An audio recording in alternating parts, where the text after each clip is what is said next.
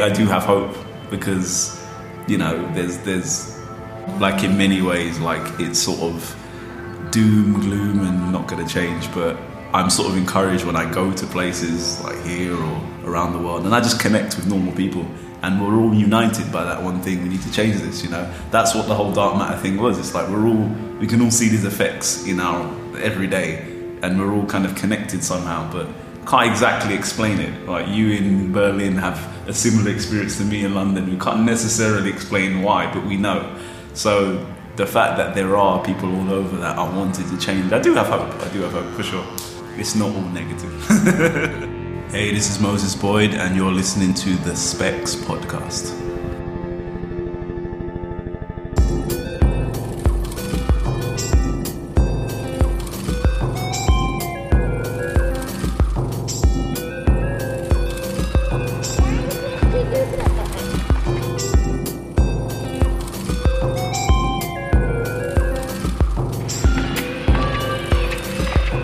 Herzlich willkommen zu unserem Specs Podcast, Ausgabe Nummer 8.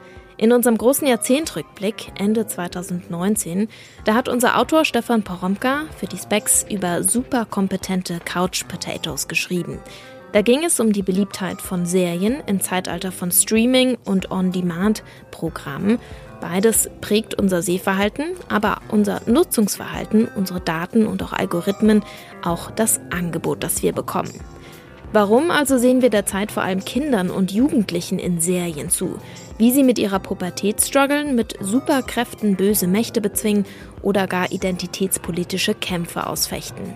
Ob Sex Education, Stranger Things, I'm Not Okay With This oder Daybreak. Teenager dominieren derzeit die Bibliotheken der Streaming-Dienste.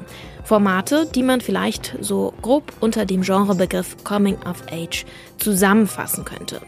Was sagt das eigentlich über uns aus? Wollen wir etwa unterbewusst die Verantwortung für das Chaos auf der Welt bequem an die nächste Generation weiterreichen? Oder sind wir bloß nostalgisch, weil wir uns in die kuschelige Welt der eigenen Kindheit zurückversetzt fühlen? Heute diskutieren wir genau darüber und zwar in einer vollen Besetzung der Specs-Redaktion. Da geht es ziemlich kreuz und quer und es wird auch durchaus emotional diskutiert. Im Anschluss dann erwartet euch eine neue Kolumne der Musikerin Ebo. Bei Planet Kanak geht es heute um politischen Rap in Deutschland, vor allem jetzt in Zeiten nach dem rassistischen Anschlag in Hanau. Jetzt aber erstmal zu unserem Gespräch. Dabei wünsche ich euch viel Spaß.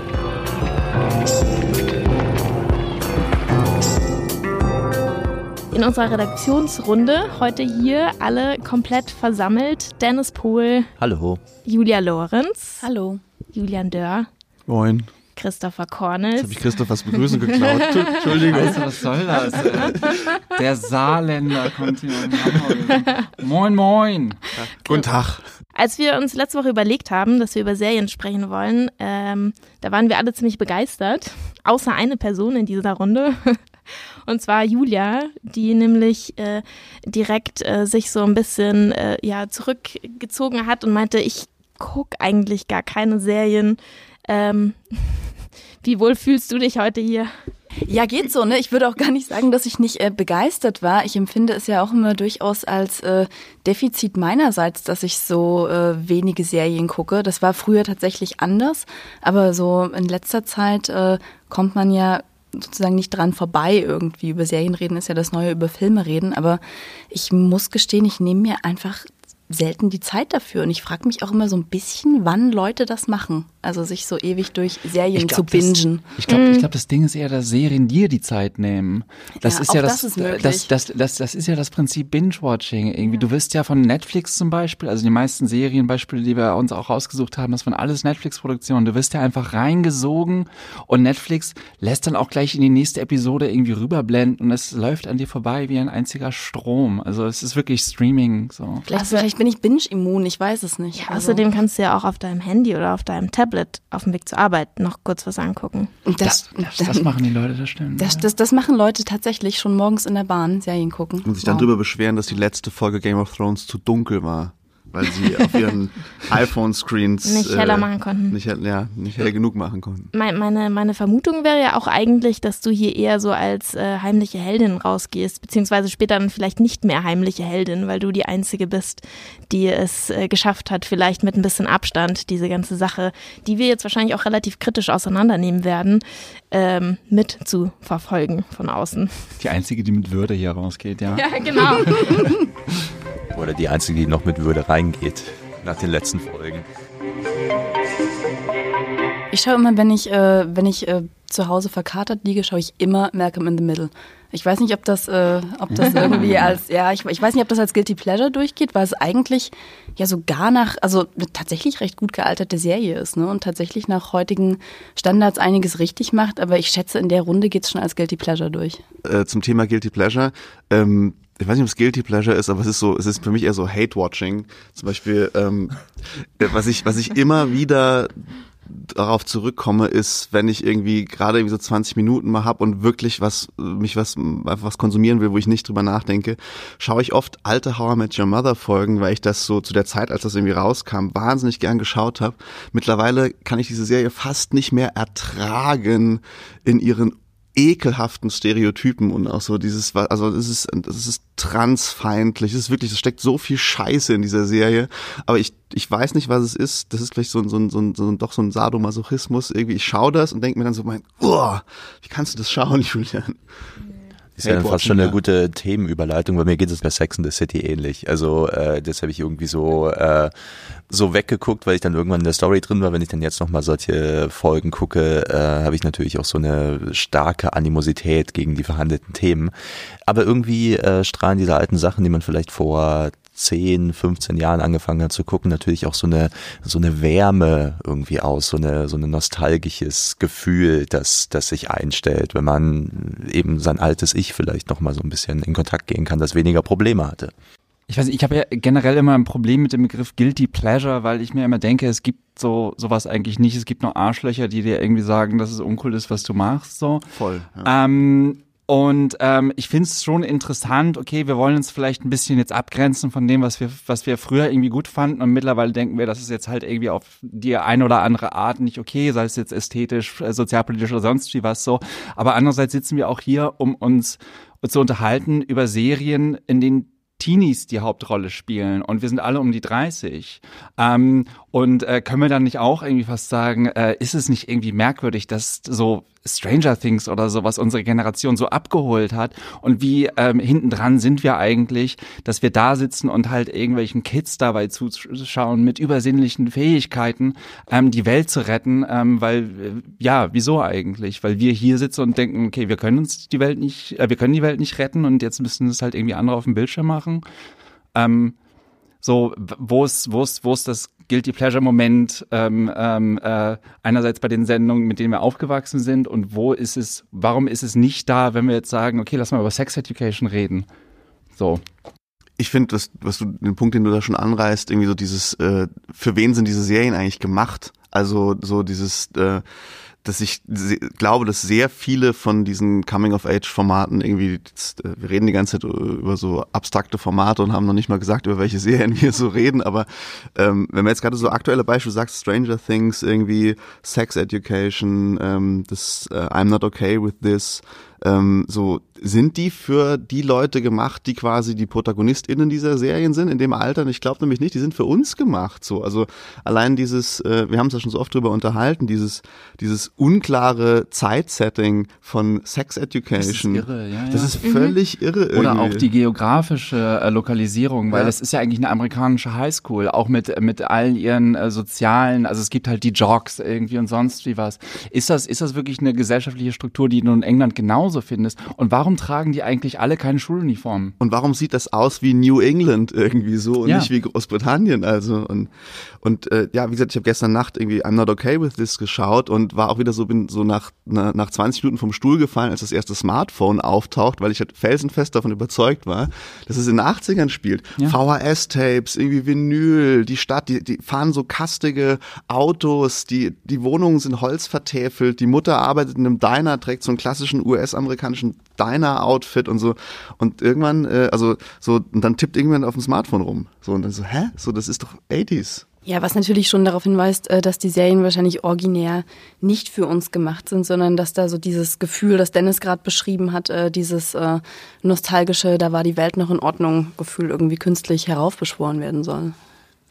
Aber ist da die Welt wirklich noch in Ordnung? Also wenn man jetzt mir fällt zum Beispiel auch bei der deutschen Serie Dark, fiel mir auch auf, dass die Schule sieht nicht, also klar von außen sieht die aus wie eine deutsche Schule, aber die ganzen Dynamiken da drin ist auch keine, keine deutsche Schule, die ich jetzt vielleicht kennen würde. Also, bevor wir da vielleicht gleich nochmal tiefer reingehen, ich hätte die These, dass man vielleicht anhand der Technik, die in den Serien benutzt wird, ablesen kann, für welche Zielgruppe sie gemacht ist. Also ich finde zum Beispiel, dass Sex Education schon ähm, eine etwas jüngere Zielgruppe hat als vielleicht I'm Not Okay With This, weil bei Sex Education mischt sich schon mehr Social Media und Handynutzung mit rein bei äh, I'm Not Okay With This oder bei The End of the Fucking World wird das äh, irgendwie weitenteils äh, rausgehalten. Wobei man auch sagen muss, dass es auch dramaturgisch auch echt schwierig ist, sowas mit aufzunehmen, wenn man es nicht eben dezidiert möchte, weil man damit auch etwas zeigen möchte. Wieso müssen wir eigentlich entscheiden, ähm, so von wegen, das richtet sich jetzt an uns oder das richtet sich an Teenies? Weil ich glaube, es richtet sich tatsächlich einfach an beide. Also an alle. Also es ist äh, diese Tatsache, dass in Sex Education zum Beispiel der Protagonist, ähm, Otis heißt er, der lebt auch in seinem, in seinem kleinen Zimmerchen und da hängen dann auch, äh, was weiß ich, irgendwelche Poster an den Wänden und der hat auch, auch Platten und der hört auch zwischendurch so Platten irgendwie. Und das ist ein 16-Jähriger im Jahr 2020, ja.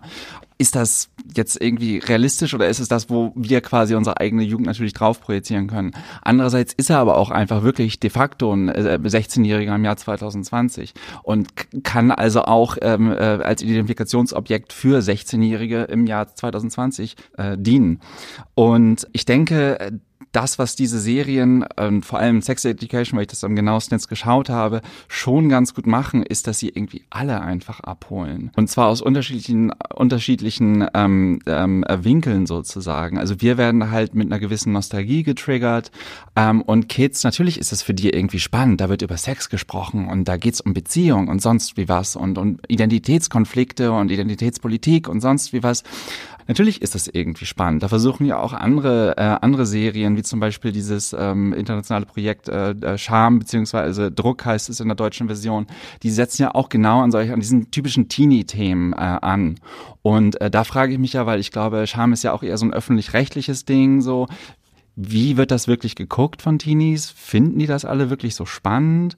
Oder gucken die dann doch lieber irgendwie Netflix und schauen sich, was weiß ich, wir sind die Welle oder halt Sex Education an? Sorry, so. ich dachte immer, so Scham spricht man das aus, ich wusste nicht, wie man das ausspricht. Also, wenn, wenn, ich dachte, das ja, achso, okay, es, ist Norwegisch, ne, oder? Ich, ja, ja aber soweit ich es so aus dem Schwedischen kenne, ist SK ist immer so, Okay, okay, dann, dann ich. Für alle, die kein Schwedisch ja. oder Norwegisch können, also ja. man schreibt es SKM, eine Serie, die aus Norwegen kommt und ja. die in sieben oder acht äh, anderen Ländern adoptiert wurde. Kannst du noch mal kurz erklären? Vielleicht ist so, das eher die Serie, die ähm, weniger Hörerinnen und Hörer äh, gesehen also das, haben. Das, das, das norwegische Original handelt von einer, einer Clique aus, ich weiß gerade nicht wie vielen äh, Mädchen, ich glaube fünf oder sowas oder vier weiß es gerade gar nicht so genau. Auf jeden Fall in, in, in, einer Gruppe, in einer Gruppe Mädchen und es ist einfach folgt deren deren Schulalltag und was ich was ich ähm, mit all den klassischen äh, Schulproblemen irgendwie sowas, Partys und so weiter. Aber ähm, was ich an der Serie wahnsinnig toll finde, ist, dass sie, ich die, die Folgen sind sehr kurz und ich glaube, sie wurden auch ursprünglich in so tatsächliche äh, Minuten-Snippets irgendwie aufgeteilt, weil du hast ja zu der Tageszeit ausgespielt genau, über genau, YouTube oder sowas, richtig, zu der sie dann spielen. Richtig, du hast dann so eine Einblendung irgendwie 10, 10 Uhr 34 und es ist quasi gerade im Pausenhof und es passiert eine zweiminütige Szene irgendwie. Und das fand ich eine wahnsinnig tolle äh, Erzählweise, die glaube ich sehr, also die einfach sich diesen Modus von Social Media, also die nicht irgendwie denkt so, oh, wie, wie bringen wir jetzt Social Media in diese Geschichte rein, ähm, so mit Einblendungen von Textnachrichten oder so, sondern die quasi diese, das, die, die Denke von Social Media quasi als übernommen hat, so wie diese Serie funktioniert. Und die, die, die Serie wechselt in jeder Staffel quasi die Erzählperspektive und die, äh, eine andere äh, Figur aus dieser Clique steht im Mittelpunkt und damit ändert sich halt auch total ähm, ja, äh, die, die Geschichte, die erzählt wird und es, du hast auch eine schöne Repräsentation von unterschiedlichen Lebensrealitäten. Es gibt in dieser Clique auch eine, eine, eine junge Frau äh, mit Kopftuch und, und das ist natürlich eine ganz andere Geschichte, die da erzählt wird, als wenn die irgendwie die äh, privilegierte weiße Freundin das irgendwie erzählt so. Und das ist auch wieder ein großes Thema, glaube ich, über das wir noch reden Ein großes müssen. Thema, ja. Ich finde, dass, dass diese Serie sich äh, so fundamental von den anderen Beispielen, die wir jetzt gebracht haben, unterscheidet, weil sie eben auch nicht aus diesem Kosmos Netflix und Co. kommt. Und äh, ich glaube, das ist auch so ein wichtiger Punkt, wo wir reden müssen, weil die Serienproduktion halt die Storytelling-Produktion ist eine fundamental andere, als sie noch vor 10, 15 Jahren war. Weil man muss sich mal genau angucken, wie Dienste wie vor allem Netflix äh, heute Serien produzieren. Ich meine, die haben ein riesiges Rüstwerk an algorithmischen Erhebungen, die quasi ähm, den Screenwritern alles Mögliche über, äh, über Sehgewohnheiten, äh, welche Sachen erfolgreich sind, welche Sachen besonders viel geguckt werden, welche äh, eine hohe Bindung versprechen dann das Ganze, wie irgendwie die Verweildauer bei den Sachen ist, verraten. Und äh, letztendlich müssen wir auch sehen, dass wir mit, äh, mit diesen ganzen Beispielen wie Dark zum Beispiel, äh, Stranger Things und so weiter und so fort, dass wir es da nicht so mit so einer originären Story zu tun haben, sondern vielmehr mit dem, was quasi Algorithmen über unsere Sehgewohnheiten verraten am Ende. Und dass es genau in diese Richtung geschrieben ist. Und da finde ich die besonders interessante Frage dabei, wenn das denn so ist, warum kommt ausgerechnet das raus, was dabei rauskommt, nämlich junge Leute? Ähm, mhm. Weil uns äh, genau das selber infantilisiert und dann können wir uns noch besser damit identifizieren, dass wir Kids auf dem Screen sehen. Wäre jetzt einfach meine ähm, Behauptung so ein bisschen. Also ich denke, ich denke schon, dass wir halt quasi, ja, dieses, auch das, was Julia beschrieben hat, so dieses sich so reinziehen lassen und so drinnen zu sein und sonst wie was, das hat was wahnsinnig äh, Spielerisches, was wahnsinnig Kindisches, äh, in das ich dann versetzt werde einfach oder in das ich mich natürlich auch äh, äh bewusst auch irgendwie selber versetze.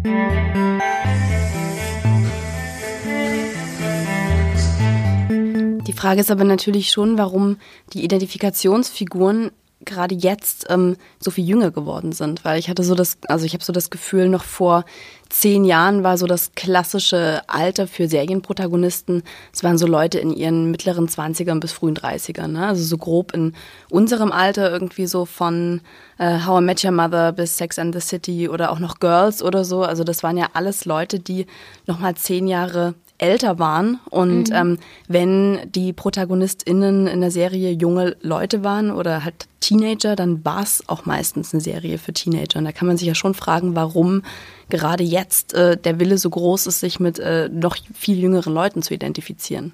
Ähm, ich glaube, weil einfach äh, jüngere äh, Menschen potenziell auch immer ein großes Versprechen sind. Also wir sehen das gerade an Greta Thunberg irgendwie.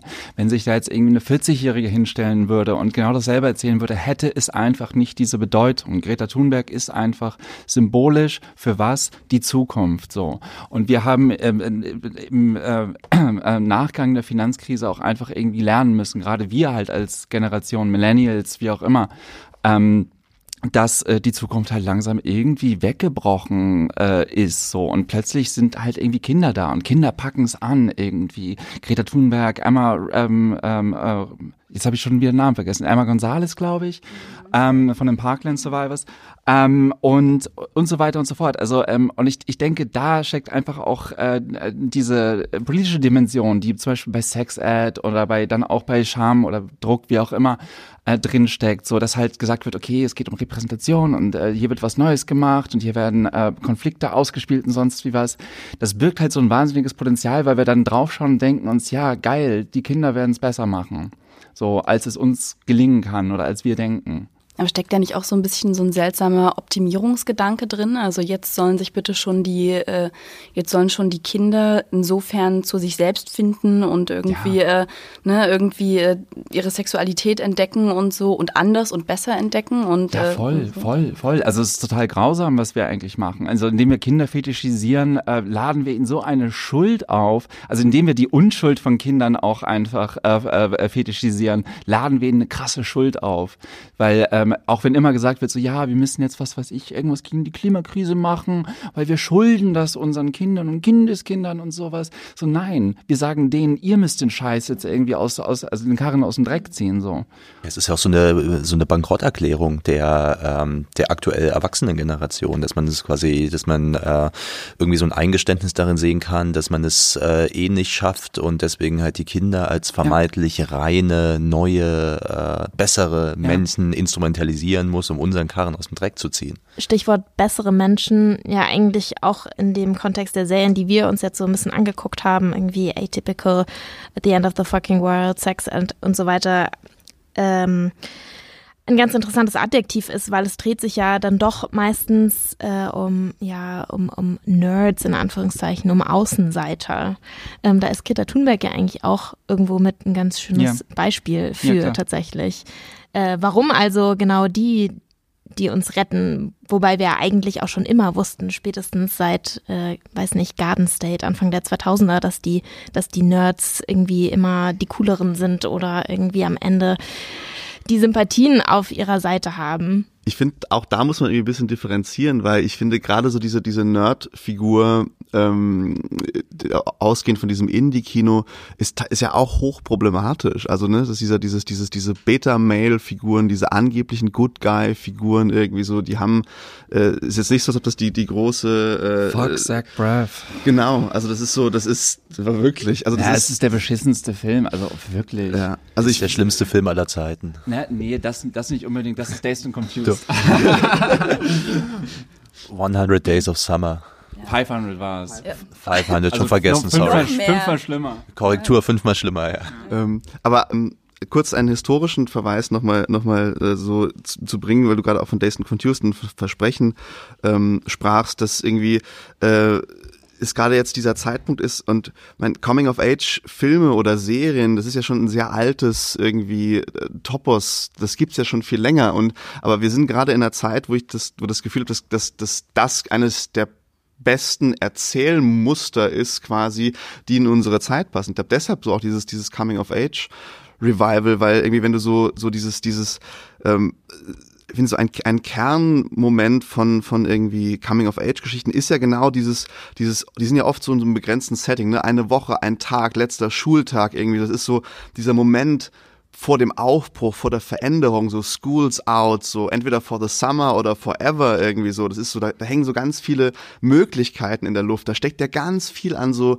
die Zukunft steht offen und die Zukunft ist formbar. Das ist ja so ein ganz klassisches äh, Coming-of-Age-Narrativ. Zum Beispiel jetzt auch gerade äh, dieses ähm, ähm, I'm not okay with this spielt ja auch quasi auch in, nur in der einen Woche vor dem Homecoming äh, Ball. Also es ist auch so ein, so ein begrenztes mhm. Narrativ. Und ich finde so, gerade Stranger Things, die dritte Staffel hatte ja auch so, äh, erinnere mich im Trailer von der dritten Staffel Stranger Things wurde auch irgendwie so angeteasert, One Summer can change everything. Ja, also ja, ich finde, das, das steckt schon irgendwie drin, dieses, dieses, dieses Aufbruchs und äh, Ja, also Transformation, Initiationsriten ja. natürlich auch. Also Prom ist, glaube ich, auch immer wieder ein Thema, sei es bei Atypical oder, oder bei Stranger Things auf jeden Fall. Aber was ich auch noch spannend finde, ist, wie, wie sehr dieses, also auf der einen Seite ist es ein sehr zukunftsgerichtetes Narrativ, auf der anderen ja. Seite ist auch gerade das super oft irgendwie mit nostalgischem oder mit so einem Vergangenheitsrückblick verhaftet, Dazed and Confused ist aus äh, von, ich habe es mir irgendwo aufgeschrieben, aus den 90ern, 95, spielt in den 70ern ja, ja. und so einer der ersten großen Coming-of-Age-Filme American Graffiti von George Lucas ja. ist von 73, spielt in den 50ern. Das sind so mhm. beides. Wonder Years ist doch die mhm. klassische Serie, Total. die das äh, äh, spielt ja auch in den 50ern, oder? Ne? Die, die so spielt in den sieb, nee, die Spielt die nicht in den 70ern, aber eigentlich ist sie aus den 80ern ja. oder 90ern? Ich weiß es gar nicht. Ach stimmt, die, die, die gehen. Aber es ist interessant, dass sie das nicht wissen, ne? Es spielt zur ähm, Vietnamkriegszeit, oder? Ja, Weil irgendwie ja. geht jemand, ja, aber auch so äh, total dieses, dieses, äh, dieses, ja, diese Erzählung nach, nach, nach, nach hinten raus. Auch da steckt ja immer dieses Sehnen, da sind wir wieder bei der Pers Perspektive von uns, ne? Wir sehnen uns auf so eine Zeit irgendwie sowas zurück. Das mhm. Und gleichzeitig ist die Zeit ja dann, steht ja dann auch immer relativ still. Also es geht oft um so einen ganz kleinen genau. Zeitraum, der ja. eben dann, wo dann quasi jede Minute wichtig ist, ja, wo die Zeit sehr langsam vergeht und dafür aber sehr, sehr intensiv. Also es geht ja auch oft um sehr starke Gefühle, gerade in diesen Serien. Total. Ja, Days and Confused American Graffiti spielen beide an einem Tag und einer Nacht. Also Das ist ja, da ist ja nichts, passiert ja eigentlich nichts. Das ist halt so, so ein bisschen dieses, ähm, ähm, dieser merkwürdige Limbo-Zustand, in dem irgendwie was noch nicht passiert ist und in dem irgendwas noch nicht wirklich zu Ende gegangen ist. Und ich glaube, so funktioniert das. Und deswegen ist es halt auch einfach so eine gute Projektionsfläche, um, um sich, um sich dahin zu sehnen, zu sagen, okay, äh, das ist halt dieser merkwürdige Moment, ähm, der Unschuld eigentlich, in dem alles in der Schwebe noch steht und äh, in dem alles noch irgendwie gleichermaßen unmöglich wie möglich scheint. Ich glaube, so funktioniert vor allem Stranger Things natürlich wahnsinnig, wahnsinnig gut, dass da halt irgendwie, ja, das ist halt auch irgendwie alles kalter Krieg und was weiß ich, irgendwelche äh, äh, Wesen aus einer anderen Dimension, ähm, äh, gleichzeitig aber auch, ähm, was weiß ich, ja, äh, die bösen Russen und, und, und sonst wie was. Und das ist alles irgendwie so merkwürdig surreal, aber eigentlich eigentlich ist es diese ganz normale Story von, von, von so einem Pakets, die halt irgendwie versuchen, dann irgendwie, ja, so ein bisschen äh, nicht unbedingt erwachsen zu werden, dafür sind sie noch ein bisschen zu jung, aber sich weiterzuentwickeln.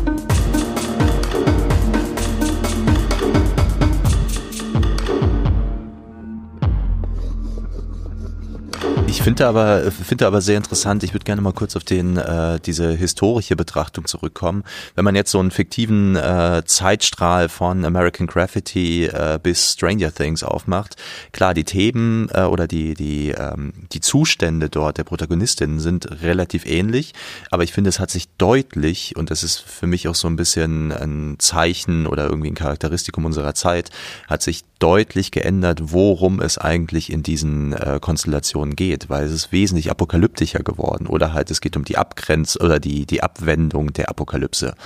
In diesen früheren Coming-of-Age-Filmen ähm, ging es eher noch um persönliche Sachen, es wurden vielleicht gesellschaftliche Dinge verhandelt, äh, oftmals auch dieses äh, Nerds versus äh, Jocks Ding und so, das ist in den neueren auch noch drin, aber diese Fallhöhe, die da geschaffen wird, dieses es geht um alles, also es geht es geht Gilt natürlich ja, nicht für alle Beispiele, die wir jetzt hier skizziert haben. Ja, wir werfen jetzt schon ziemlich viel Aber, gerade in einen ähm, Topf. Gerade, ähm, ich beziehe mich vor allem jetzt auf Stranger Things oder klar. auf gewisse Art und Weise auch auf Dark, dieses äh, sehr genau, überambitionierte genau, deutsche Äquivalent.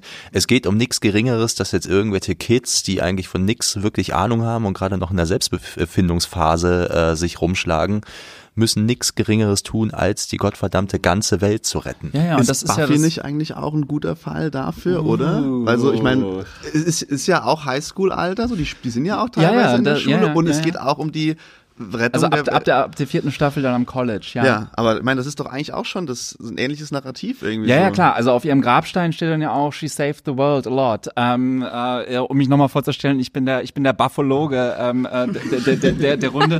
ähm, klar, natürlich ist, ist, ist Buffy definitiv ein Vorläufer, auch in Hinsicht auf so Sachen wie ähm, hier findet auch was was sozialpolitische statt, in dem nämlich der ja schon quasi in der ersten Szene ähm, äh, der, der der Serie dieser Topos irgendwie die blonde Frau ist irgendwie das Opfer umgekehrt wird, weil dann ist plötzlich die blonde Frau in der allerersten Buffy-Szene ist die blonde Frau, die äh, durch eine einsame Gasse huscht, ähm, ist eigentlich die Täterin und, und die Vampirin. So und äh, die Vampirtöterin ist dann auch nicht mehr irgendwie der von Helsing oder sowas, sondern es ist einfach dieses Teenie Girl, das einfach ganz normales Teenie Girl ist und aber dann äh, nach der Schule halt dann irgendwie äh, nicht nochmal lernen geht, sondern ähm, ja sich mit Vampiren prügelt und äh, die Welt tatsächlich sehr häufig rettet und dabei auch ein paar Mal stirbt und sonst wie was. Ja, ich glaube, ich glaube, Buffy ist definitiv schon ein Vorläufer, weil äh, Joss Sweden damit halt auch natürlich äh, so einen sozialpolitischen Anspruch reingebracht, den wir halt auch wirklich jetzt sehen. Also es geht ja, das meintest du ja auch schon, es geht wahnsinnig viel um Repräsentation und um Sachen umzukehren auch tatsächlich. Das ist auch ähm, Daybreak, äh, eine US-amerikanische Netflix-Produktion und äh, Wir sind die Welle, eine deutsche. Die enden auch beide damit, dass äh, äh wir eigentlich den Fokus zuerst die ganze erste Staffel immer auf den männlichen Pro Protagonisten haben und am Ende übernehmen dann jeweils die äh, weiblichen Protagonistinnen ähm, quasi das Heft.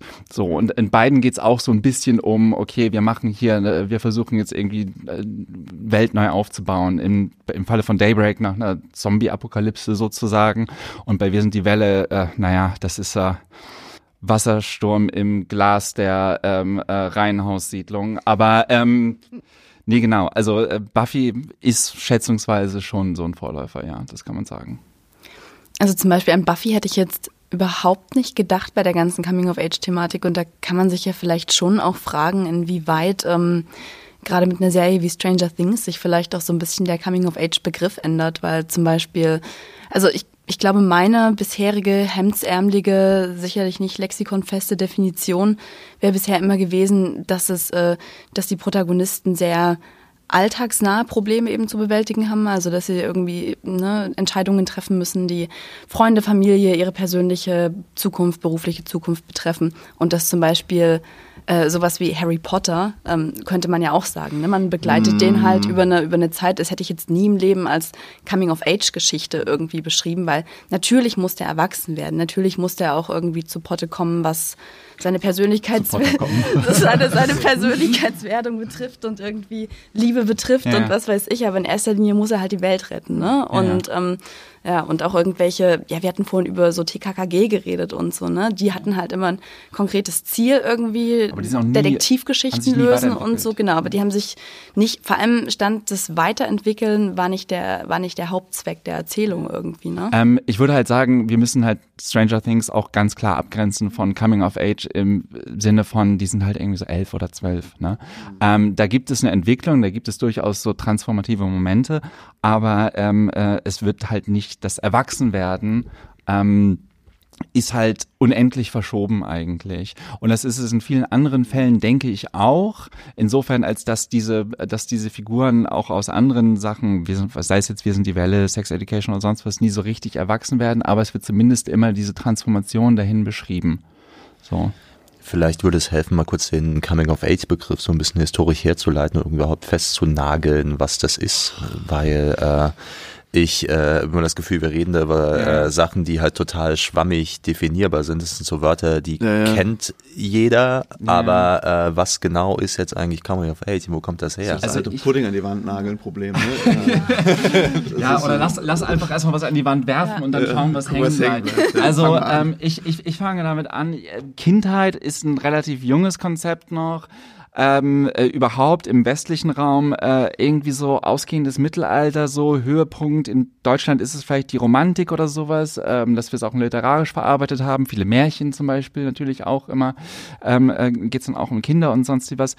Ähm, und ähm, so, ja, Romantik, Pararomantik, äh, die ganze deutsche Klassik und sowas, da kommt dann auch der Bildungsroman zum Beispiel auch raus. So hier die Lehrjahre und, und sonst wie was. Ähm, ich glaube, da manifestiert sich das Coming of Age Topos in der Literatur, so Anfang 19. Jahrhundert ähm, in dem nämlich plötzlich Geschichten erzählt werden von Menschen, die in die Welt ausgehen, um zu reifen.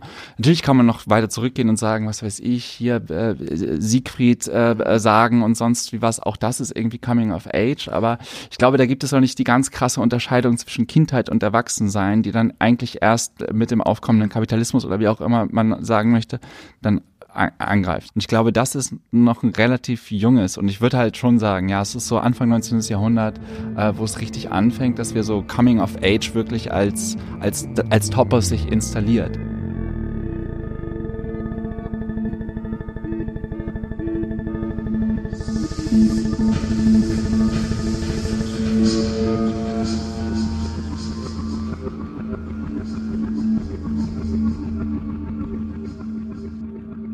Wenn man das sich äh, dieses Coming of Age Narrativ äh, historisch äh, betrachtet, ähm, seht ihr irgendwelche Unterschiede? Wird es äh, in den uns vorliegenden äh, Beispielen, wird es irgendwie anders verhandelt, als es historisch der Fall war? Ja, total. Also es gibt ja diese sozialpolitische oder diesen sozialpolitischen Anspruch, der halt dann irgendwie von Netflix kommt, was dann auch äh, extrem fragwürdig ist, dass äh, Sex Education tatsächlich versucht, Sex Education anzubieten als, äh, als äh, Bildungsdienstleistung sozusagen für 9,99 Euro im Monat oder sowas.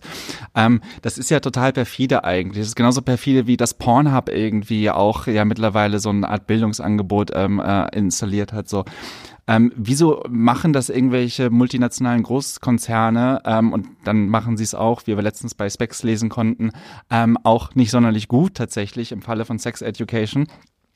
Ähm, wie, wie, wieso machen die das? Wieso äh, ver, ver, ver, gibt es halt auch diesen Anspruch halt ständig, okay, wir müssen jetzt so wahnsinnig viele Identitätskonflikte ähm, äh, oder halt irgendwie soziale Benachteiligung und sowas ähm, da, da mit reinnehmen so. Ähm, es, ja, und das ist eine Sache, wo ich mich immer wieder frage, okay, ähm, versucht sich jetzt Netflix einfach wirklich zu positionieren als, als bestimmte, was weiß ich, Bastion der ähm, äh, ähm, pro, einer progressiven linksliberalen Haltung oder ähm, versucht Netflix äh, stattdessen äh, eher sein Publikum, das sich als Bastion einer progressiven linksliberalen Haltung sieht, genau das vorzuwerfen, was das Publikum möchte?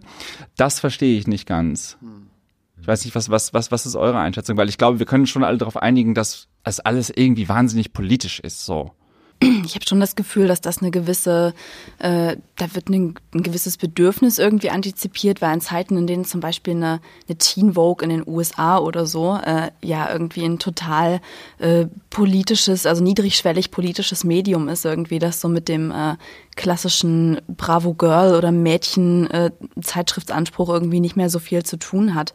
Ähm, also ich habe schon das Gefühl, da wird ein gewisser Zeitgeist antizipiert und bedient. Ich frage mich nur immer ein bisschen, äh, wie wie gut dann tatsächlich irgendwie, ne? Weil also du hattest vorhin, äh, Jessica, du hattest vorhin äh, irgendwie so dieses ähm, ähm, so diese Nerd-Figur erwähnt irgendwie, ne, die ja schon immer in Coming of Age äh, Geschichten irgendwie im, im Mittelpunkt steht. So angefangen vom Fänger am Roggen, der war jetzt vielleicht kein Nerd, aber irgendwie eine randständige Figur, die sich zumindest selbst irgendwie als Außenseiter oder randständig gesehen hat. Ähm, was ja eigentlich, finde ich, oft in Coming-of-Age-Romanen eine total verlogen angelegte Figur ist, weil also vor allem die, also meistens sind es ja auch äh, im klassischen Coming-of-Age-Roman oder Film männliche Protagonisten, die dürfen dann natürlich irgendwie ernsthaft äh, idiosynkratisch sein und zum Beispiel die Frauen dürfen es ja zum Beispiel schon immer nicht. Ne? Das sind ja dann eigentlich eher so die klassischen äh, Manic Pixie Dream Girls irgendwie, die ähm, zwar ganz äh, schräg tun, aber am Ende doch normschön und liebenswert sind und vielleicht äh, sich als größte Schrulligkeit ein seltsames Hobby leisten. Ähm, und ähm, da, da frage ich mich zum Beispiel auch, machen das diese, ne, also das ist jetzt keine rhetorische Frage, ich kenne mich ja nicht aus, ähm, ähm, da da wäre jetzt tatsächlich meine Frage, machen das, die, äh, machen das die heutigen Serien anders oder besser? Also schaffen die wirklich ein Identifikationspotenzial für Menschen, die sich vielleicht wirklich randständig fühlen und es vielleicht auch in gewisser Weise sind? Oder ist das im Grunde dieselbe, dieselbe Soße, so dieselbe Indie-Film-Soße, keine Ahnung, äh, die Mädchen sind schräg und sehen am Ende doch aus wie Natalie Portman? Nee, das ist, das ist es nicht unbedingt, aber ich, Sex Education ist halt irgendwie ein ganz gutes Beispiel, dadurch, dass es halt irgendwie, es ist halt lokal nicht wirklich verortbar. Es sieht halt wirklich aus, als es könnte irgendwie der Schwarzwald sein, es könnte New England sein und eigentlich spielt es doch irgendwo in Großbritannien, irgendwo in Großbritannien. Und gleichzeitig ähm, sind aber irgendwie, es, es herrscht da irgendwie so ein Mainstream der Minderheiten vor. So, wir haben da alles irgendwie, ähm, was an, äh, was wir an äh, potenziell kon kon konfliktreichen Identitäten halt irgendwie sehen können, haben wir da vertreten. Nur es fehlt halt irgendwie dieser eigentliche Mainstream. Und das ist, das, das, das ist interessant. Also es fehlt diese, diese, diese, diese weiße hetero, heteronormative Mehrheitsgesellschaft eigentlich so. Denn Und damit auch die Reibung mit der dann wahrscheinlich. Ja, genau, genau, genau. Und das ist halt auch wieder irgendwie was, was ich abstrus finde auf eine Art und Weise. Also wir haben den einen Bully halt irgendwie, aber der ist dann auch irgendwie bisexuell, hat seine Probleme. Und ich denke, da soll gewisses Level an Empathie aufgemacht werden und den Leuten gesagt werden, okay, ähm, auch die Leute sind halt dann auch, haben ihre Gründe dafür oder sonst wie was, dass sie halt auch nicht mal scheiße sind. Ähm, und eigentlich ist es das System, ähm, äh, das, das sie so werden lässt, aber andererseits wird dieses System auch nicht wirklich dargestellt so. Und das ist, finde ich, was Merkwürdiges auf eine Art und Weise. Was ja, also in gewisser Weise das Thema fast auch ein bisschen verniedlicht irgendwie. Ne? Man könnte es natürlich auch positiv drehen und sagen, irgendwie, da wird mal, äh, weiß ich nicht, da werden mal Formen von Anderssein, so aus Sicht der mhm. weißen Mehrheitsgesellschaft, irgendwie mal nicht als Drohkulisse aufgebaut und mal nicht irgendwie als äh, ähm, potenzielles Hindernis irgendwie aufgebaut, sondern einfach, ähm, ja, man, man lässt sie halt mal leben und Leute sind halt mal völlig selbstverständlich 15 Jahre alt und äh, lesbisch und schwarz an der Highschool irgendwie.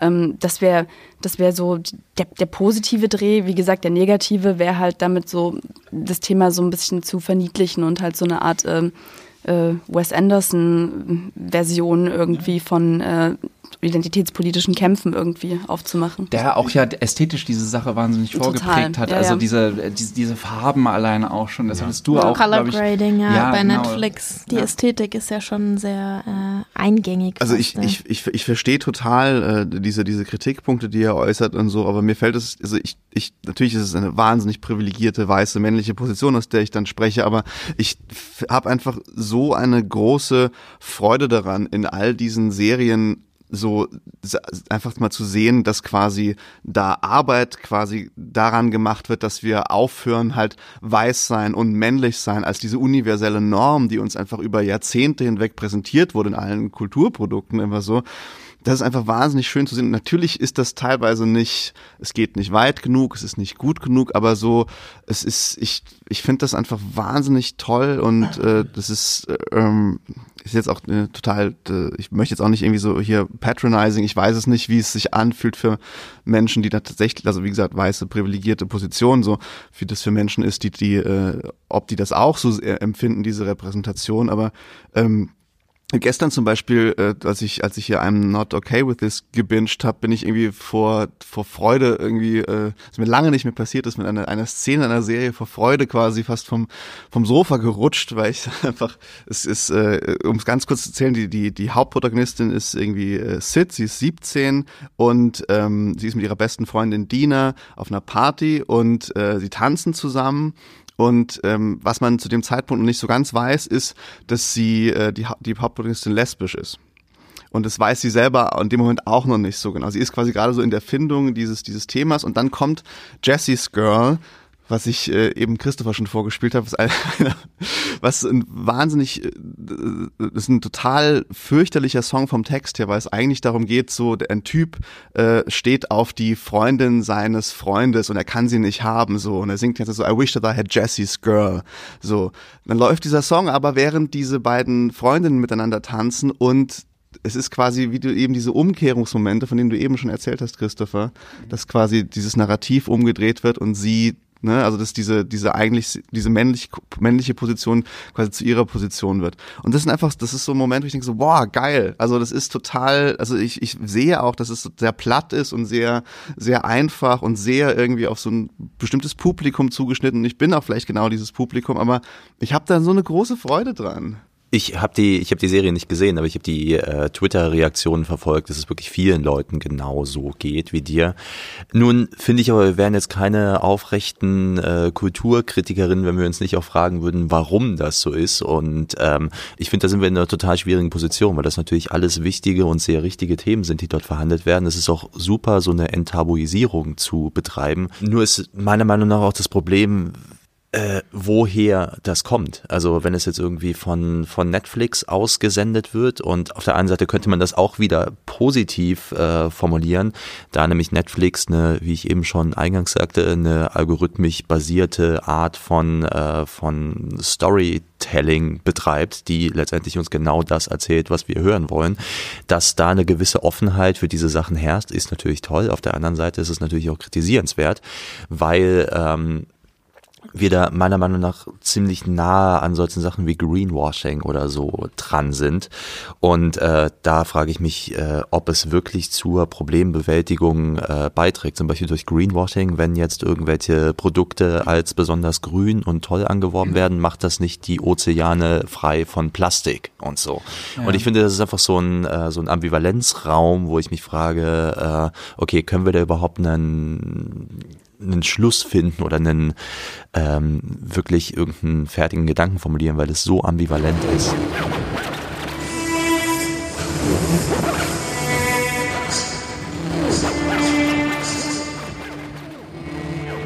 Wir können es auch einfach so formulieren, ähm, als dass als dass wir sagen, vielleicht werden da einfach ähm, äh, vielleicht wird da das bedient, was wir gerne sehen möchten und dann wird das bedient und dann reicht es auch und dann passiert sonst nichts. Und wir können uns fragen, ob das wirklich die Aufgabe von Kunst ist. Oder sollte uns Kunst nicht viel eher herausfordern, dass wir danach vielleicht irgendwie äh, mit einem Konflikt aus der ganzen Sache rausgehen, anstatt uns irgendwie einfach zu freuen, dass das alles so schön ist und sonst wie war's. Es ähm, ist natürlich auch so eine so eine Wohlfühlvariante der Welt natürlich. natürlich. Es werden Probleme natürlich. verhandelt, aber natürlich. es ist alles immer so schön und es ist so ja. so so so so, so. Wie gesagt, wie gesagt, allein gesagt, also allein, wohl, nein, allein, alles allein so wohlfühlig ist. Guck dir allein nicht. die Farben an. Guck dir die Farben an, in denen diese Serien gedreht sind. Das Klar. ist die wärmste Und wir müssen halt Variante. auch bedenken, Netflix ist ein Bezahlservice, da haben nicht alle Zugang zu. Ähm, und natürlich kannst du die Serien auch alle einigermaßen ja, im, Netz, im Netz gucken, äh, ohne, ohne bei Netflix sein zu müssen oder so. Aber da, auch da gibt es, auch das ist eine gated Community auf eine Art und Weise. Und da haben nicht alle Zugang. Das ist nicht das öffentlich-rechtliche Fernsehen mit, mit einem relativ dezidierten Bildungsauftrag oder sonst wie was. Ähm, äh, und ähm, ich wollte auch noch da, dazu kurz anmerken, Daybreak und Wir sind die Welle sind auch noch zwei sehr gute Beispiele, weil es in beiden darum geht, wie gesagt, äh, Daybreak Zombie-Apokalypse, Wir sind die Welle, ähm, ja, ähm, äh, Aufruhr, Aufruhr in der Kleinstadt irgendwie so. Äh, da geht es auch darum, halt irgendwie neue Gesellschaftsformen, dass Teenies neue Gesellschaftsformen versuchen irgendwie auf, aufzubauen. Was passiert in Daybreak? Äh, in Daybreak machen sie genauso weiter wie zuvor. Das heißt, äh, diese Stadt, in der sie leben, die quasi entvölkert ist, bis auf die paar Zombie-Eltern, die noch rumlaufen, ähm, die teilt sich auf in die Jocks, in die Nerds und sonst wie was, die, die sich halt bekriegen untereinander. Und sonst passiert eigentlich nicht wirklich was. Ähm, und äh, bei Wir sind die Welle, äh, die suchen sich halt irgendwelche Konsensthemen wie Fleischessen ist doof und dann äh, werfen sie mal halt irgendwo ein paar Farbbeutel gegen oder machen sonst wie was und dann finden das aber alle zu radikal und dann wird zum Schluss gesagt so, nee, wir machen das eher so auf diese Extinction Rebellion Art und machen nur symbolischen Protest, aber wir machen nicht irgendwie wirklich was kaputt. So. Ähm, und das sind beides Serien, in denen wirklich auch solche Identitätsfragen halt äh, bearbeitet werden, aber am Ende beider erster Staffeln steht halt irgendwie so die Einsicht von wegen so, ja, so richtig was ändern wollen wir auch nicht, ähm, was größere Strukturen wirklich anbelangt. Ähm, und da frage ich mich dann wirklich schon, äh, was sagt das Kids? die das wirklich auch schauen. Also bei Wir sind die Welle habe ich damals wirklich auf Twitter geguckt. Das war eine junge Zielgruppe, die sich dafür interessiert hat, die darüber getwittert hat. Ähm, was sagt das denen, wenn, wenn, wenn gesagt wird, so ja, keine Ahnung, irgendwie äh, so, du kannst das System nicht umwerfen, aber du kannst halt irgendwie flashy Porträts draus machen und dann, was ist da halt irgendwie der ähm, äh, Weisheit letzter Schluss? Und ähm, ich finde das alles irgendwie, ja, nicht so geil, glaube ich ich, äh, das, ich gebe dir völlig recht, äh, äh, Christopher, damit mit, mit der Sache. Ich meine nur zum, zum, zum Thema so, ich ganz so eindeutig irgendwie können wir es auch nicht. Man steckt in so einem Dilemma, oder? Ja, wir können ja es ist eine so riesen Ambivalenz, in der man da drin ist. Ja. Man findet es auf der einen weil, Seite du, gut. Weil du gerade sagtest, so, ich finde auch nicht alles ist so wohlfühlig gemacht. Wenn ich zum Beispiel irgendwie, ich weiß nicht, ob jetzt Dear White People unbedingt die beste, äh, das beste Beispiel für Coming of Ages, weil es irgendwie so im College spielt, aber ich finde schon, da ist irgendwie so eine Entwicklung, so ein ähm, da irgendwie so. Und das war eine Serie, ähm, die ich also ich habe lange nicht mehr. Auch Netflix? Auch Netflix, ja. Ah, ja. Ich habe lange nicht mehr eine Serie ge geschaut, die quasi, äh, also das ist ja, ist ja schon als so ein Comedy eher vom, also es ist jetzt kein wirkliches Comedy, aber es ist, es ist, ne, also so ein unterhaltsames Format angelegt ist, wo ich mich so krass auch mit so weißen Privilegien und sowas konfrontiert gesehen habe und auch so unwohl gefühlt habe beim Schauen dieser Serie. Also es ist nicht alles ist, ist, äh, ist, äh, ist konform und äh, das, das, und äh, easy so. Klar, natürlich ist das, äh, ist das immer da drin. Und wie gesagt, ich befinde, ich fühle mich da auch in einem, in einer Ambivalenz drin, dass ich auf der einen Seite es natürlich toll finde, dass diese Themen angesprochen werden. Auch bei, bei Dokumentationen, ich weiß jetzt den Namen nicht mehr, wo es um diese Central Park äh, Vergewaltigung When They See Us. When They See Us, Was genau. kein Dokumentationsfilm ist übrigens. Äh, es ist so eine Halbdokumentation. Oder schneidet es wegen nee, mir gerne. Oder ist es nicht? Ich weiß also es kann ist hatte, ein Doku es, hatte das nicht sogar reale Konsequenzen? Also es, gibt es nicht auch ein paar Fälle? Also es, gab, es, gab zuvor, es, gab zuvor schon mal eine, es gab zuvor schon mal eine Dokumentation, vielleicht habe ich das jetzt gerade auch so durcheinander geworfen. Es gab eine Doku gab, und die, die hatte reale Serie. Folgen. Dass ja gewisse Fälle nochmal aufgerollt wurden eine Serie, und so aber es war, war natürlich basiert auf den äh, Dingen, die ja, tatsächlich ja. passiert sind und so. Also äh, ähm, ja. Ähm, Finde ich natürlich großartig, dass solche äh, Themen in die Welt getragen werden. Auf der anderen Seite frage ich mich halt, okay, wo wird das denn jetzt genau gutiert? Ist das irgendwie, findet das in mhm. unserer Bubble statt, dass wir dann irgendwie auf Twitter gucken und uns unter, untereinander unterhalten können und sagen, ja, es ist ja fantastisch und so, aber wie sehen andere Menschen das Ganze? Und ist es nicht irgendwie dann gerade durch die Stories, die außenrum gestrickt werden, zum Beispiel bei Sex Education, was ja immer ziemlich witzig ist, so ein bisschen Fremdschämen-Momente, so, ach ja, das kenne ich ja auch und dies und jenes.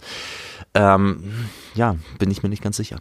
Aber ganz kurz nur, ist, ist Netflix nicht, ist es aber nicht gerade das, dass wir dann, Netflix ist natürlich auch nicht, sehr wenige Leute haben da Zugriff drauf, auch eine ältere Generation, wie meine Eltern schauen natürlich irgendwie kein Netflix, aber ist es nicht toll, dass wenn ich jetzt irgendwie, dass ich diese Repräsentation von, von, äh, von gesellschaftlichen Gruppen irgendwie bei Netflix sehen kann, weil im Öffentlich-Rechtlichen finden sie nicht statt. Ja, natürlich hat das positive Aspekte, aber ich finde, es ist trotzdem kritisierenswert, weil äh, Analogie zum Greenwashing zum Beispiel, wenn du äh, wenn du jetzt irgendwo draufstehen hast, es ist irgendwie gemacht aus Außenplastik und letztendlich sind die Fasern, die da drin sind, aus äh, sind vielleicht 0,3 Prozent Außenplastik, dann ja fühlt sich das vielleicht gut an und man denkt so, oh ja, da passiert ja was, aber am Ende bleibt die Welt genauso beschissen, wie sie ist. Ja, genau, also auf diese äh, Analogie, ähm, da muss ich vorhin auch dran denken, dass es ja, dass man ja Netflix gewissermaßen auch vorwerfen könnte, da bestimmte ähm, Kämpfe oder bestimmte Themen irgendwie zu kommodifizieren, dann halt irgendwie zu ihren Bedingungen aufzugreifen. Ähm, und dadurch sicherlich den Themen ein gewisses Airplay zu geben, aber dadurch vielleicht dann auch äh, die Arbeit von anderen Menschen, die eben nicht bei Netflix an den Schalthebeln sitzen, irgendwie unsichtbar zu machen. Ja, ähm, außerdem äh, darfst du nicht vergessen, dass Netflix keine Öffentlichkeit bedient und erst gar nicht sie konstruiert. Netflix ist ein individuell zugeschnittener, äh, zugeschnittene Streaming-Plattform. Die gibt dir ganz genau ähm, das, von dem sie weiß, da bist du offen für. Ähm, und wenn du dich theoretisch überhaupt nicht, äh, äh wenn wenn du dich überhaupt nicht für, was weiß ich, irgendwelche ethnischen Konflikte oder irgendwelche sonstigen sozialen Fragen interessieren würdest oder sowas, dann würde dir Netflix wahrscheinlich nicht irgendwie, was weiß ich, mhm. Sex Education oder Dear White People überhaupt empfehlen. Und dann siehst du es nie und dann findet es in deiner Wahrnehmung nie statt. Denn das schon, das stimmt, wenn das, also ähm, das, das, das Problem ist, wenn Unternehmen äh, äh, irgendwie Kulturpolitik machen, sowas, dann tun sie das nicht im Sinne einer Öffentlichkeit Klar. oder im, im, im Sinne in, dem Sinne, als, als dass sie es aus dem, aus einem gesamtgesellschaftlichen Konsens heraus machen oder sonst wie was, sondern nur im Sinne des Kapitals. Und das Kapitals versucht aus dir als Konsumenten so viel wie möglich zu extrahieren. Und das mag dann irgendwie äh, seine ja schönen Momente haben in, insofern insofern als dass du als dass du auf dem Bildschirm irgendwie dein dein ähm, Weltbild bestätigt siehst oder dass du denkst okay ich kann hier noch was lernen aber das tust du nur in als Einzelner und das ist, glaube ich, das große Problem. Und ja, klar, klar können wir sagen, das ist alles irgendwie ein bisschen progressiver äh, in, in, sozialpolitischer Hinsicht als, als die öffentlich-rechtlichen. Das stimmt ja auch natürlich so.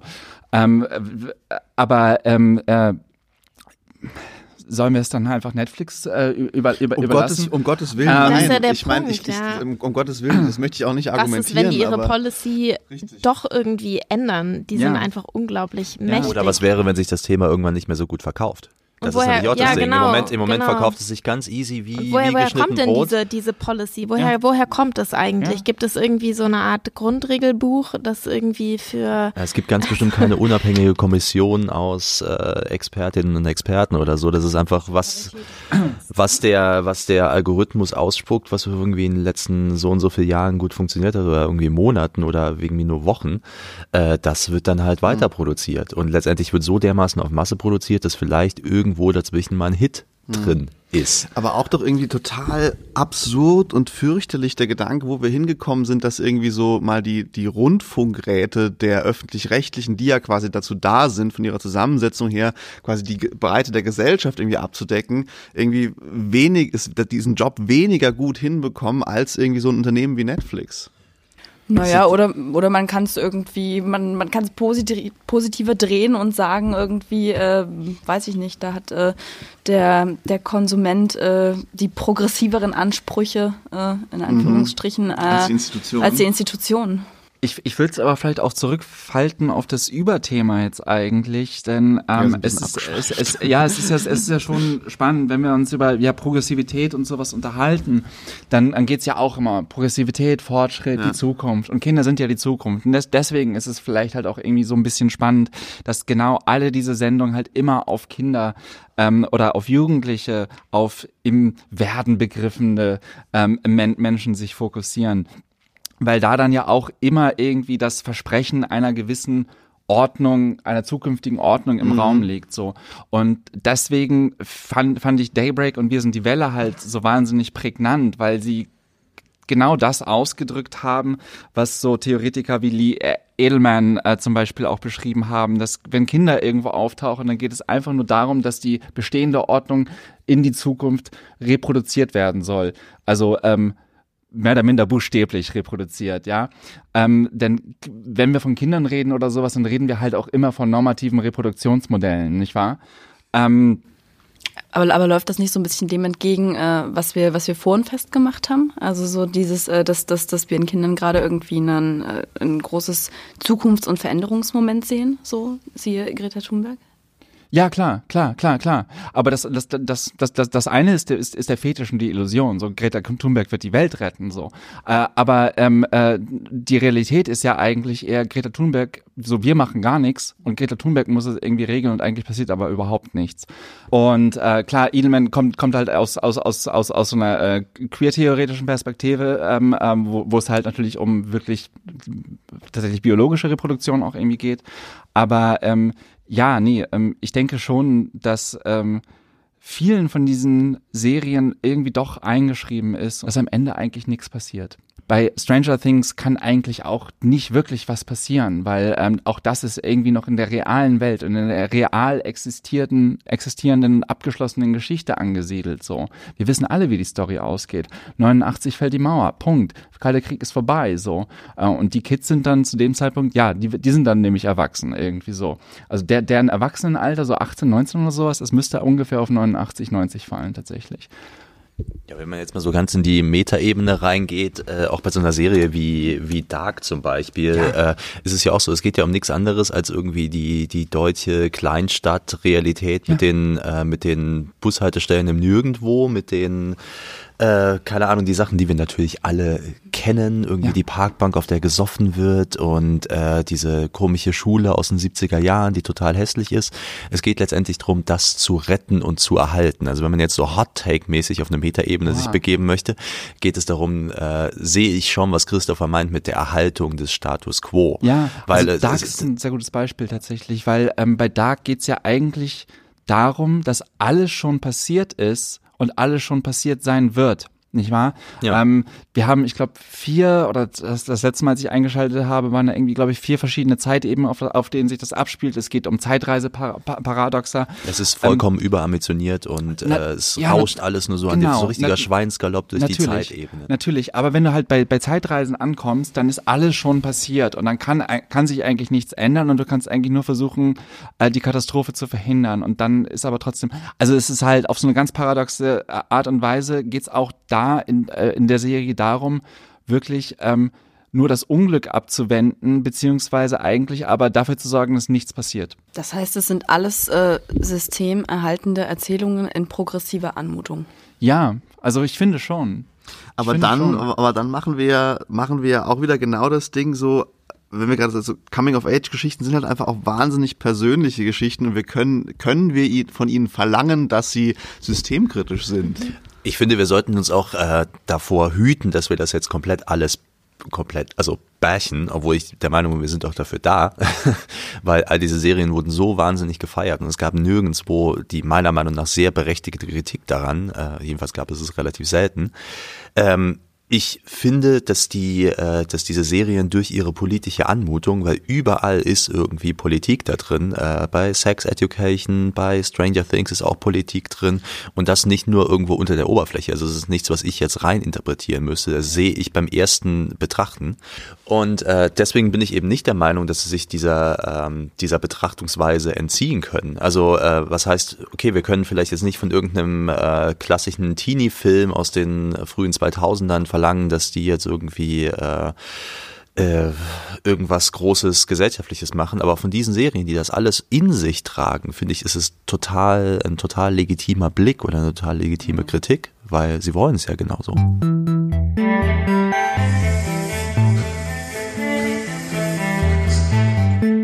Vielleicht greift die Frage jetzt nochmal zu stark zurück, aber ähm, warum finden wir Stranger Things dann so exorbitant gut?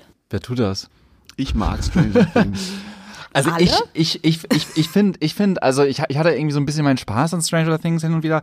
Ähm, ich fand, es war aber vor allem halt irgendwie ein gutes Beispiel äh, dafür, wie dieses, ähm, ähm, wie diese Serien über, ja, das sind eigentlich äh, äh präpubertäre Kids, nicht wahr?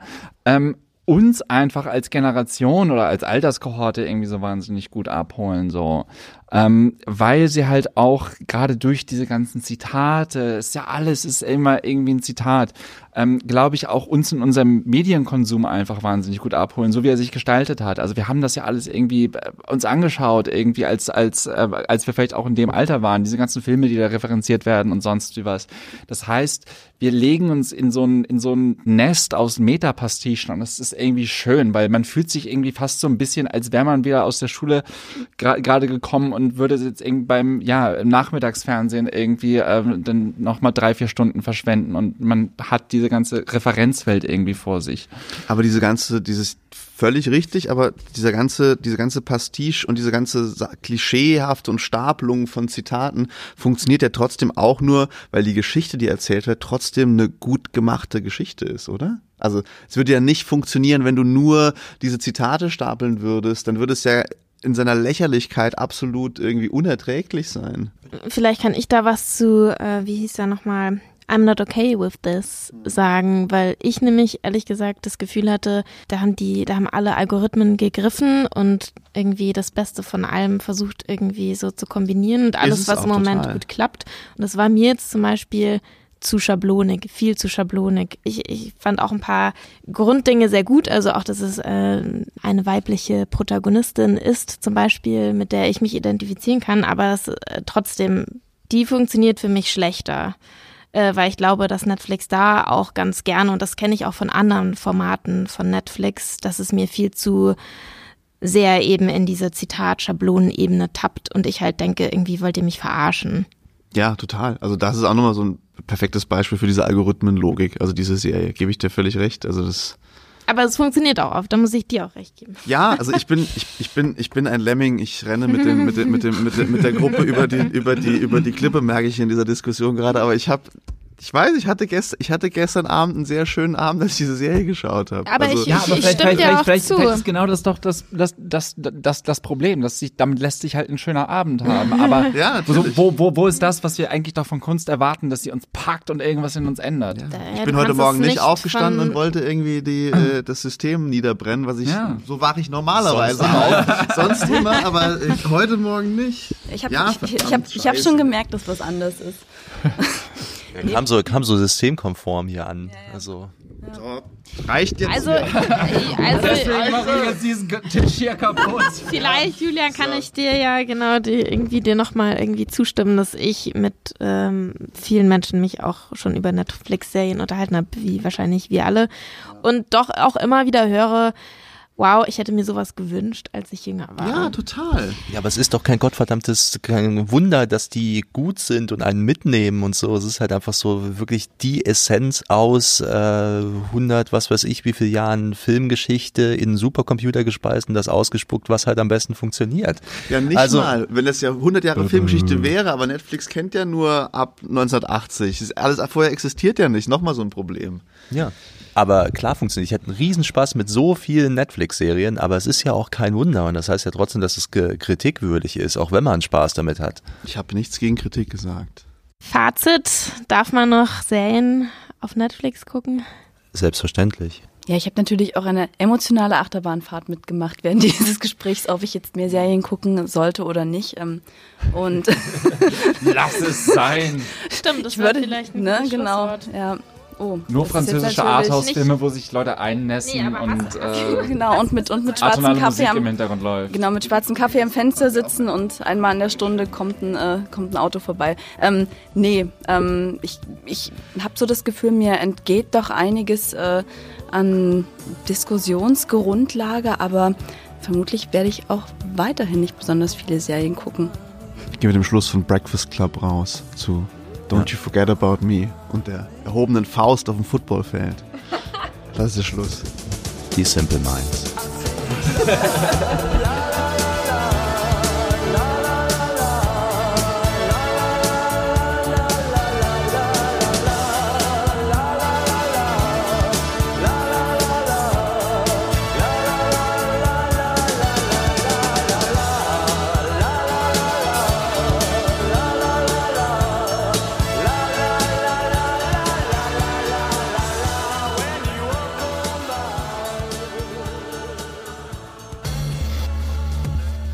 unser Podcast. Gespräch, mehr kritische Texte zum Beispiel über infantilen Kapitalismus, Netflix, Streaming und Serien wie Sex Education findet ihr auf specs.de. Ein paar direkte Links poste ich euch in die Show Notes zu dieser Podcast-Ausgabe. Ich übergebe das Mikro jetzt an Ebo und ihre Kolumne Planet Kanak.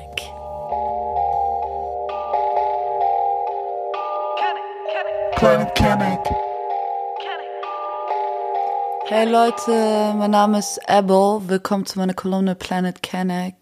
Mein heutiges Thema ist politischer Rap, beziehungsweise wie wichtig Rap für eine politische Bewegung sein kann, wie es mit politischem Rap in Deutschland auch ist. Ähm, kurz nach den rassistischen Morden in Hanau haben einige Rapper Freestyle zu dem Thema aufgenommen. Unter anderem habe ich auch gesehen Credibil oder ähm, Rapper wie Asimemo haben dazu aufgerufen, einen Soli-Track zu recorden. Und ich denke, für uns alle gehört das schon zur Normalität, dass Rap genauso etwas kann, ähm, Probleme in der Gesellschaft in Musik verwandeln. Wir erwarten, glaube ich, auch derartige Tracks gar nicht von anderen Genres. Vielleicht, weil dort auch die Musikerinnen mehrheitlich weiß sind und von diesem Problem nicht so sehr betroffen wie wir sind. Ähm, zum anderen aber glaube ich, dass äh, Rap einfach Messages auch klarer rüberbringen kann. Es liegt schon fast in der Natur von Rap. Man hat so rhythmisch gesprochene Worte, die schon etwas Parolenhaftes haben. Und ich erinnere mich auch noch sehr genau daran, wie ich das erste Mal ein Public Enemy Video gesehen habe. Und mein Onkel, der kam dann so zufällig ins Zimmer rein und er meinte so, hey, das ist voll wichtig, was sie machen. Und ähm, hat mir dann so erklärt, worum es in deren Musik geht, eben ähm, Polizeigewalt, Rassismus und so weiter. Und ähm, für mich war das damals ziemlich krass, weil ich gesehen habe, okay, da ist irgendwie Musik, die im Mainstream stattfindet und die ist so krass politisch. In Deutschland war für mich ein krasser Moment, als ich äh, Adriano letzte Warnung von Brothers Keepers gehört habe. Ähm, auch das Video und die ganzen Musiker, die da drin waren. Es hatte auf jeden Fall eine krasse Wirkung auf mich, weil dort ähm, das Thema so krass angesprochen wurde und äh, so direkt und ähm, es wurden Dinge gesagt, die sich die Medien damals nicht getraut haben zu sagen. Und für mich hatte dieser Song eben eine sehr, sehr, ähm, ja, es war für mich sehr wichtig, diesen Song zu hören und auch dieses Video zu sehen. Ich glaube, es hat sehr vielen Leuten auch aus der Seele gesprochen.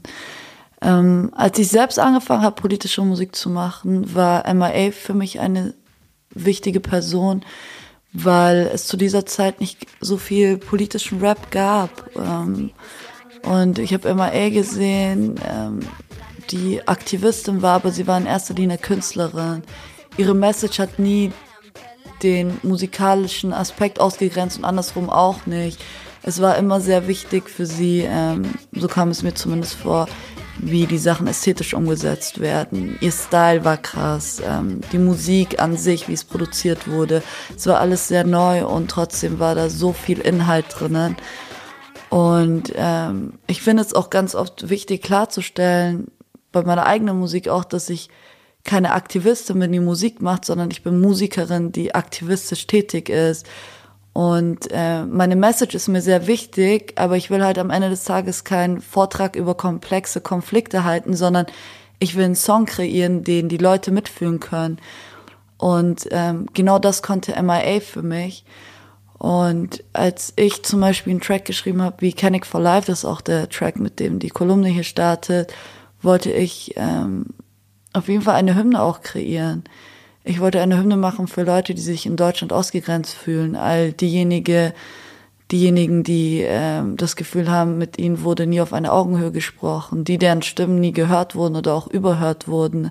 Und ich weiß sehr zu schätzen, wenn Leute mir nach Hanau schreiben und sagen, hey, ich habe jetzt gerade Canning for Life gehört und ich hatte Tränen in den Augen und du hast damit eine Hymne auch kreiert. Also wenn ich das dann auch so als äh, Response bekomme auf meine Arbeit. Aber trotzdem wünsche ich mir manchmal einfach über nichts rappen zu können, über keinen Plan, mein Hausmeister oder meine neue Haarfarbe. Und dann überkommt mich aber schnell das Gefühl von Verantwortung. Mir kommt es heuchlerisch vor, jetzt einen Song rauszubringen, wo es um etwas anderes gehen könnte als das Rassismusproblem, was wir in Deutschland haben. Mir fällt es super schwer, hier eine Grenze zu ziehen und zu sagen, ja, das ist die Realität, aber sie war auch nie anders. Und unser Leben als marginalisierte Person hier ist einfach schwer und es wird auch erstmal schwer bleiben. Und ich kann nicht nur Songs darüber machen, wie schwer es ist, sondern sollte gerade deswegen mir die Freiheit nehmen können, das zu machen, worauf ich gerade Bock habe und was sich für mich gut anfühlt. Und es wäre super schön, wenn genau bei solchen Ereignissen ne, man Leute zu Wort kommen lässt und fragt, die eh schon seit Jahren über diese Probleme schreiben und darüber sprechen und nicht immer gleich die ersten halbwegs prominenten Personen äh, befragt oder wenn die direkt weiß ich nicht, ihre Stories damit füllen. I don't know. Ähm, und ja, ich denke trotzdem, wir vor allem Künstlerinnen aus marginalisierten Gruppen tragen Verantwortung für unsere Reichweite und sollten ganz klar Position beziehen und uns äußern und sagen, hey, das, was gerade passiert, ist nicht normal, wir dulden das nicht. Ähm, wir nutzen unsere Stimmen, aber vielleicht könnten wir auch einfach unsere Plattform in solchen Momenten Leuten geben, die Expertinnen in dem Thema sind, weil ich denke, egal wie empowernd Musik sein kann, und ich weiß, dass sie sehr empowernd sein kann, ähm, weil sie mir auch sehr viel gibt, aber ich denke, der Fokus sollte nicht auf, auf uns liegen, sondern der Fokus sollte auf Leuten liegen, die, ja, wie gesagt, Expertinnen sind. Und ich wünsche uns allen auf jeden Fall viel Kraft in dieser Zeit. Ich küsse eure Augen und wir hören uns beim nächsten Mal.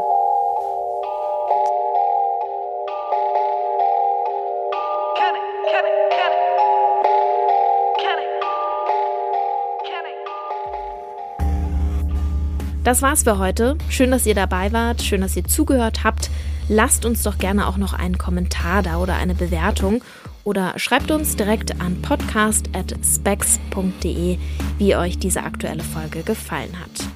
Wir hören uns wieder in zwei Wochen am 19. März, dann unter anderem mit einer neuen Kolumne von Klaus Walter und einem Gedanken zur Zeit von Zebra Cuts. Bis dahin macht's gut, bleibt spexy und bis zum nächsten Mal.